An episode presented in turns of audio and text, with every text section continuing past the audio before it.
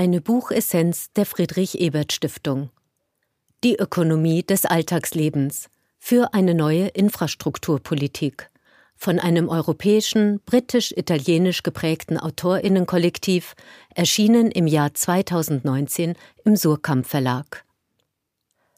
Essenz Kernaussagen Fundamentalökonomie meint alle physischen und sozialen Infrastrukturen, die alltägliches Leben und produktives Wirtschaften erst ermöglichen. Stromnetze, Wasserleitungen, Schulen, Krankenhäuser, wohlfahrtsstaatliche Leistungen. Sie werden meist nur beachtet, wenn sie ausfallen. Die Politik sollte diese Güter und Leistungen allen Bürgern und Bürgerinnen zur Verfügung stellen. Dazu müssen die Bürgerinnen stärker eingebunden werden, Unternehmen mit sozialen Betriebslizenzen auf das gesellschaftliche Wohl verpflichtet werden, die Steuersysteme umgebaut werden, neue Allianzen geschmiedet werden. Dieser Umbau der Gesellschaft zum Wohle aller sollte mit Experimenten auf lokaler Ebene beginnen. Einordnung aus Perspektive der sozialen Demokratie Digitaler Kapitalismus und Finanzmärkte erscheinen heute als natürliche, unumstößliche Ordnung. Nur sie sind es nicht. Die Perspektive der Fundamentalökonomie erinnert daran, dass sie politisch gemacht sind, formbar bleiben, trotz allem.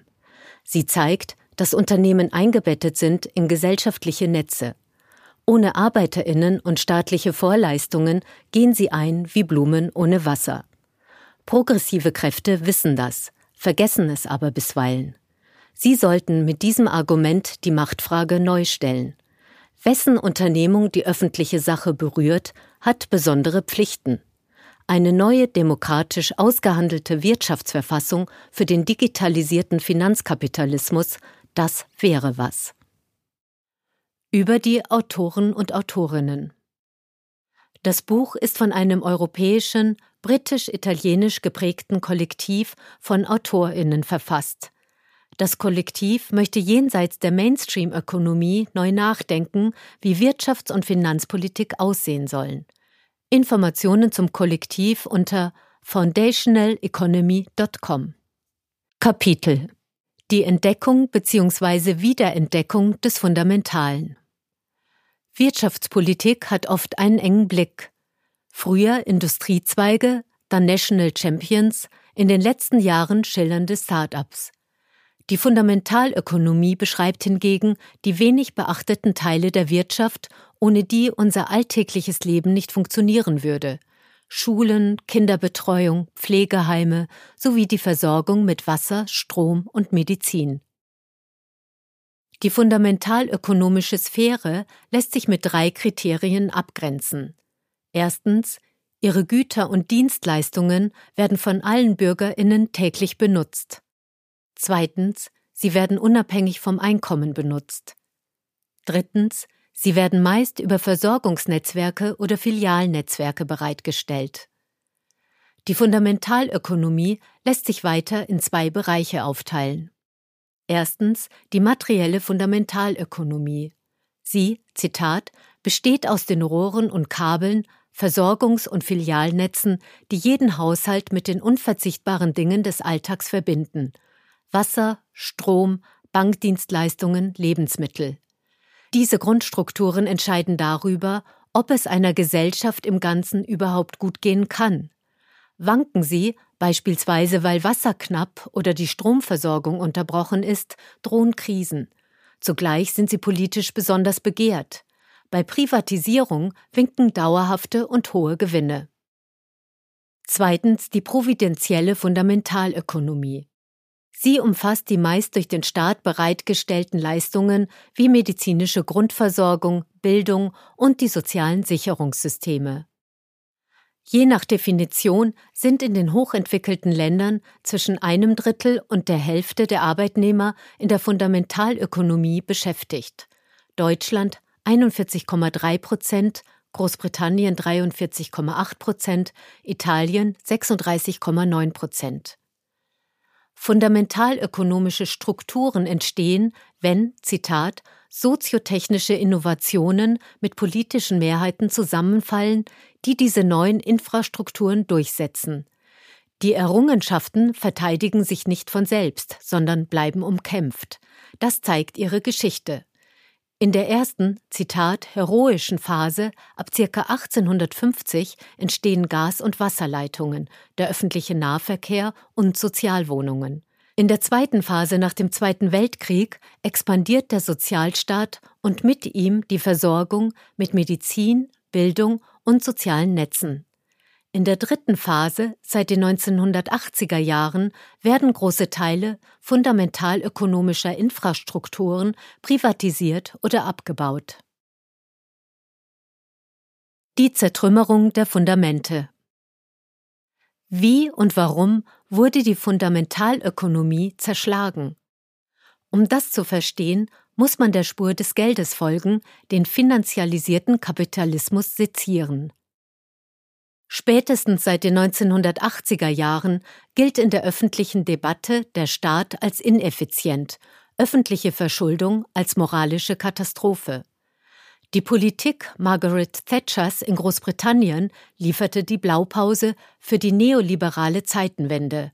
Das Motto Privatisieren und Auslagern gilt bald in ganz Europa als Wunderwaffe. Besonders die Fundamentalökonomie leidet daran. Ehemals durch den Staat erbrachte Leistungen werden ausgelagert. Die Unternehmen haben statt des gesellschaftlichen Wohls ihre Gewinne im Blick. Investoren profitieren in der Gegenwart. Infrastrukturen verkommen. Privatleute müssen Schulden anhäufen, um konsumieren und leben zu können. Die Ergebnisse lassen sich in Großbritannien und den USA besichtigen. Luxuriöse SUVs, kaputte Straßen, privater Reichtum, öffentliche Armut. Ersteres erzeugt Letzteres. Fundamentalökonomie und klassische Mainstream-Ökonomie folgen gegensätzlichen Logiken. Investitionen in Wasserversorgung oder das Schienennetz sind risikoarm, langfristig angelegt und werfen eine niedrige, aber stetige Rendite ab. Es galt ein implizierter Vertrag. Alle Stakeholder werden gleich behandelt. Die Forderungen der Kapitalseite sind eine unter vielen. Die Logik im finanzialisierten Kapitalismus ist eine andere. Investitionen sind riskant, kurzfristig und versprechen hohe Erträge. Die Interessen der Kapitalgeber werden priorisiert. Sie schöpfen heute Gewinne ab. Die sozialen und gesellschaftlichen Kosten sind nachrangig. Der implizite soziale Vertrag zerbricht. Als in den 1990er Jahren private Investoren fundamentalökonomische Aktivitäten übernehmen, importieren sie ihre Logik. Betreiber fundamentaler Dienstleistungen nutzen ihre Marktmacht aus, um Kosten zu reduzieren oder Einnahmen zu erhöhen. Je nach Markt und Lage variieren die Strategien. Im Lebensmitteleinzelhandel drücken sie die Löhne und die Preise der Lieferanten. Im Strommarkt erhöhen sie versteckt die Preise. Durch Financial Engineering umgehen sie Steuern, beispielsweise indem Vermögenswerte verteilt und verschoben werden. Die Privaten machen Gewinne, die Gesellschaft trägt die Kosten. Dass die hohen Renditen über den Aktienmarkt an alle zurückkehren, ist ein Mythos. Vielmehr werden wenige richtig reich, viele gehen leer aus. Die Verfassung der Fundamentalökonomie der Erhalt und Ausbau der Fundamentalökonomie ist nicht nur wirtschaftlich sinnvoll, er ist auch moralisch geboten. Bürgerinnen mit Trinkwasser und Medizin, Wohnungen und Parks zu versorgen, ist nicht ein Vorhaben unter vielen. Es ist die Grundlage für ein gelingendes Leben. In den Infrastrukturen schlummert Moral. Das fundamentalökonomische Projekt orientiert sich am indischen Wirtschaftswissenschaftler Amartya Sen und der amerikanischen Philosophin Martha Nussbaum. Sie verstehen, Zitat, die wirtschaftlichen Ressourcen nicht als technischen Produktionsinput, sondern als politisch-moralisches Mittel zur Förderung des Wohlergehens und eines gehaltvollen Lebens.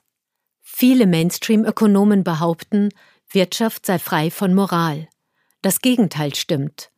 Beschließt der Staat, fließendes Wasser, Schulen und Krankenhäuser für alle zu stellen, dann sagt er, das braucht ihr für ein gutes Leben. Eine zutiefst moralische Aussage. So wie Bürgerinnen hat auch ein Unternehmen Rechte und Pflichten. Es schließt einen unausgesprochenen Vertrag mit der Gesellschaft. Der Staat erteilt Privilegien, beispielsweise indem er das Schienennetz stellt oder Baubefugnisse ausgibt. Dafür sollte das Unternehmen etwas für die Gesellschaft leisten, das über das Verkaufen von Waren und Dienstleistungen hinausgeht. In den letzten Jahrzehnten haben Investoren und Unternehmen aber neue Geschäftsmöglichkeiten ohne neue Pflichten erhalten. Deshalb muss der Vertrag zwischen Gesellschaft und Unternehmen neu belebt werden.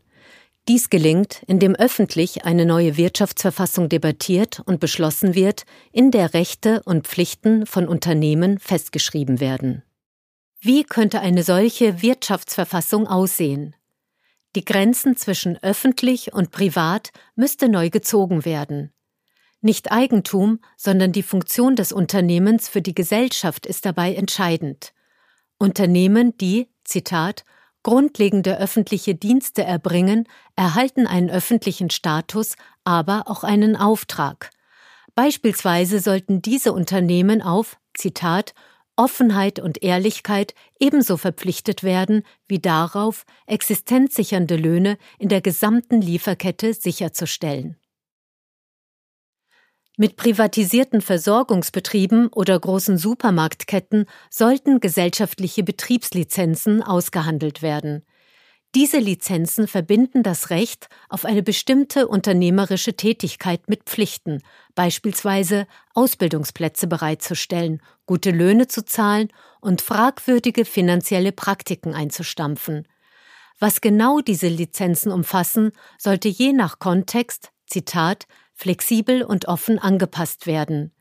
In jedem Fall sollten sie aus freien und ergebnisoffenen Verhandlungen hervorgehen.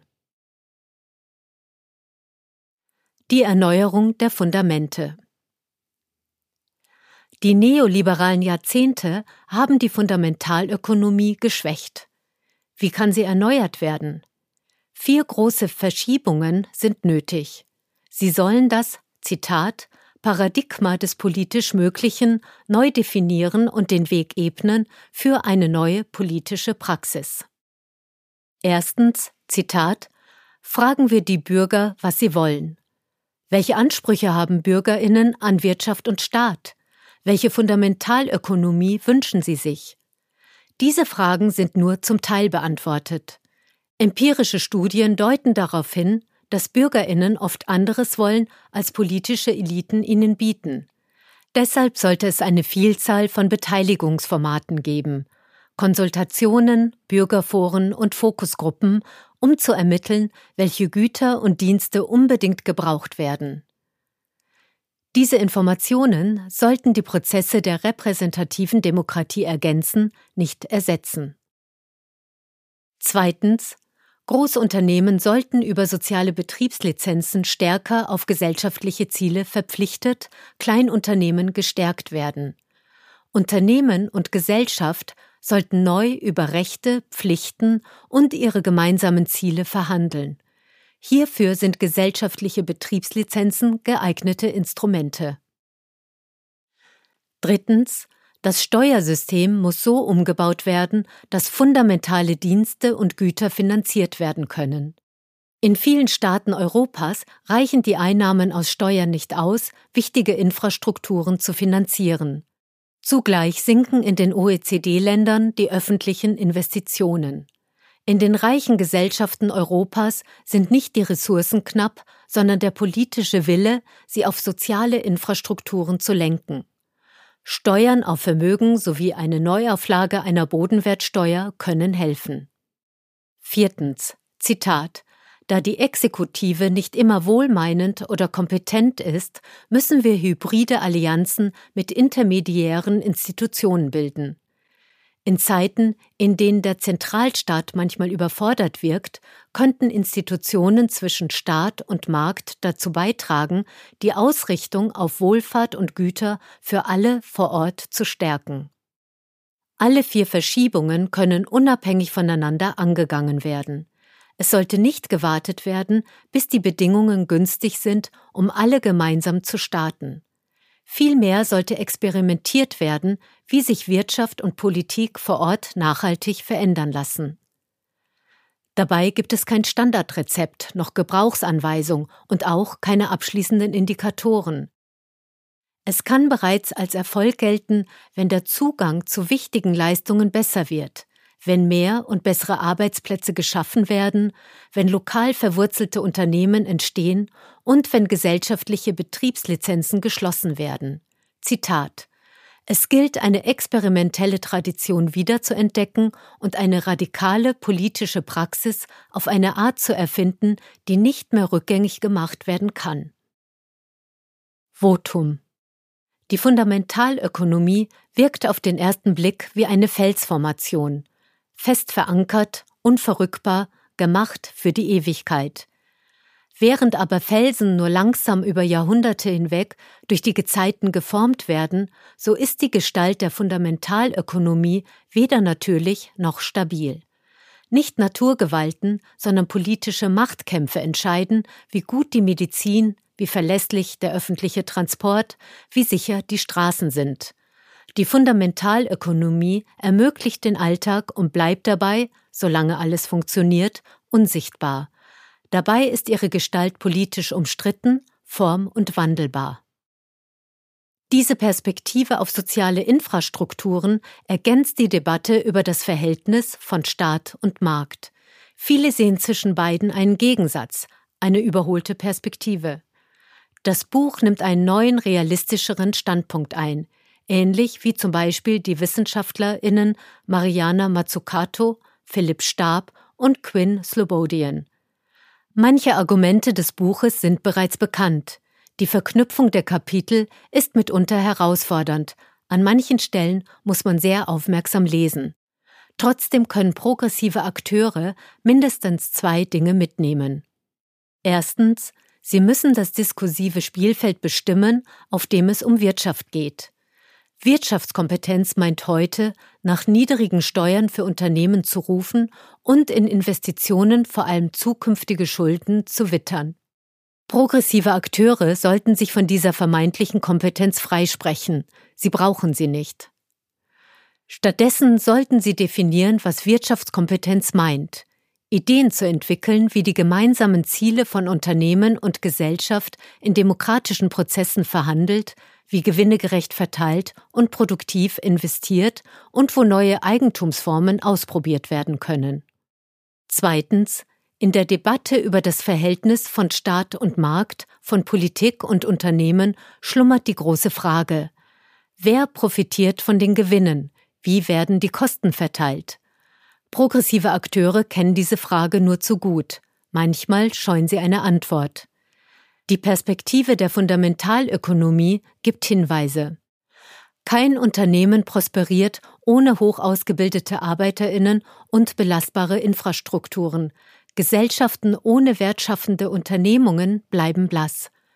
Wenn man diese Co-Abhängigkeit ernst nimmt, dürfen progressive Akteure nicht den Kopf in den Sand stecken, sobald der Begriff Wettbewerbsfähigkeit fällt. Vielmehr sollten sie ihr Recht durchsetzen, die Pflichten globaler Unternehmen neu zu verhandeln. Die hier vorgestellten sozialen Betriebslizenzen weisen einen Pfad. Vielleicht finden sich ja Unternehmen, die mitmachen wollen, aus wohlverstandenem Eigeninteresse.